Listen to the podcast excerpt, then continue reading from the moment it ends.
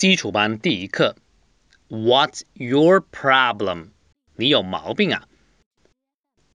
What's your problem? Are you crazy? I don't want to talk to you. What's your problem? Are you stupid? I don't want to play with you. What's wrong with you? Are you an idiot? I don't want to see your face. 这节课的很多单词我们以前都学过，有一些呃没有认真复习的同学可能觉得有点难，但是如果经常背以前课文的同学呢，就会觉得比较简单。我们看生字，problem 毛病、问题，crazy 疯狂的、疯癫的，idiot 白痴。